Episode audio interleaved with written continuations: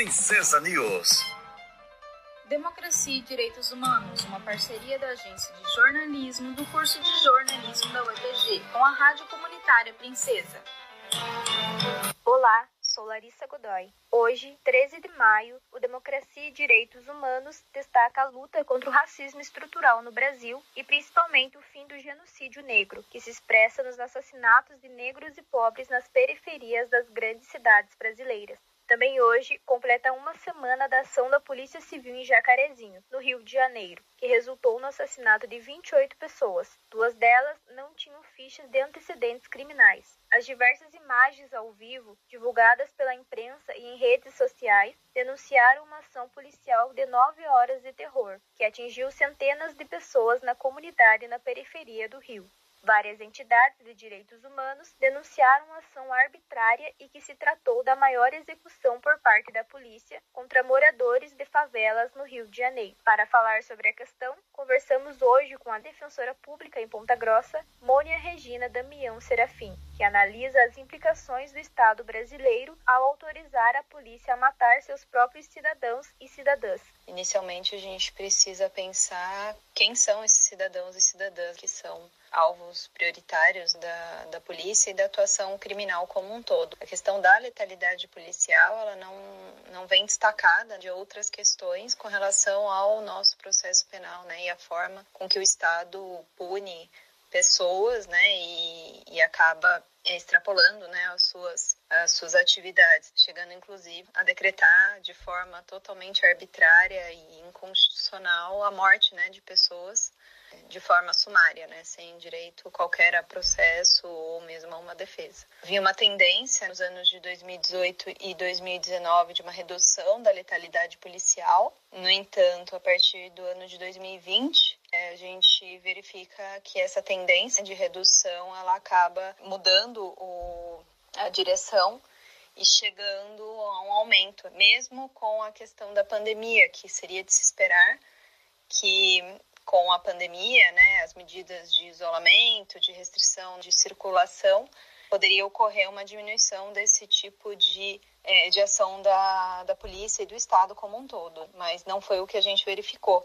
A defensora pública ressalta uma prática de violência do Estado através da polícia contra determinados grupos na sociedade essas atuações mais é, abusivas e violentas, ele tem como foco prioritário determinados grupos sociais, né? São bem definidos.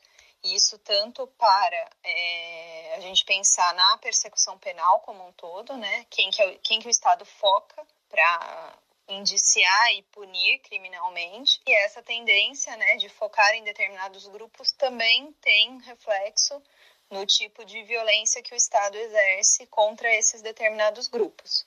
A defensora pública destaca, portanto, a estrutura do Estado que permite a violência policial contra os cidadãos. A gente verifica, na realidade, toda uma estrutura de Estado que é permissiva com relação à, à violência policial, né? E, em especial, a violência policial que não deveria se justificar. A questão da militarização da polícia é um aspecto muito relevante de se pensar, tendo em vista que esses indivíduos né, que atuam dentro da polícia, em especial da polícia militar, eles recebem uma formação bastante específica de conflitos, né? Então, a atuação deles é toda voltada nesse sentido.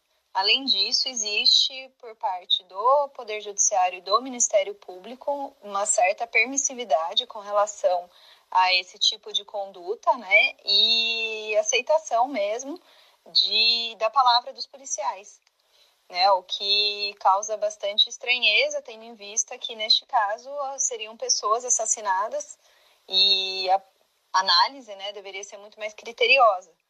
No entanto, o que se observa dos autos de resistência é que, geralmente, né, a palavra do policial e dos seus companheiros, né? Ela é muito levada em consideração né? e em detrimento de demais provas, né? E muitas vezes essas provas nem são buscadas, né? Basta a palavra, né, dos policiais e dos seus companheiros que estão também envolvidos, né, naquela ação de certa forma, seja por ação, seja por omissão, e isso bastaria né, para que o Ministério Público e tanto o delegado e o Ministério Público é, não levem adiante essa ação e o Judiciário também aceite né, essa, essas ditas provas, né, esses indícios, como suficiente para determinar o arquivamento e a legalidade da ação desses policiais. Agradecemos a participação da defensora pública Mônia Regina Damião Serafim, que falou com a gente sobre a atuação do Estado brasileiro contra os cidadãos, tendo como exemplo a execução de 28 pessoas na semana passada pela Polícia Civil, numa operação de combate ao tráfico de drogas na favela do Jacarezinho, no Rio de Janeiro. Democracia e Direitos Humanos é um projeto de extensão ligado à Agência de Jornalismo do curso de Jornalismo da Universidade Estadual de Ponta Grossa numa parceria com a Rádio Comunitária Princesa. Locução e edição Larissa Godoy, professores responsáveis Hebe Gonçalves e Sérgio Gadini. Você está ouvindo Princesa News. Informação de qualidade que você ouve aqui na Rádio Princesa FM.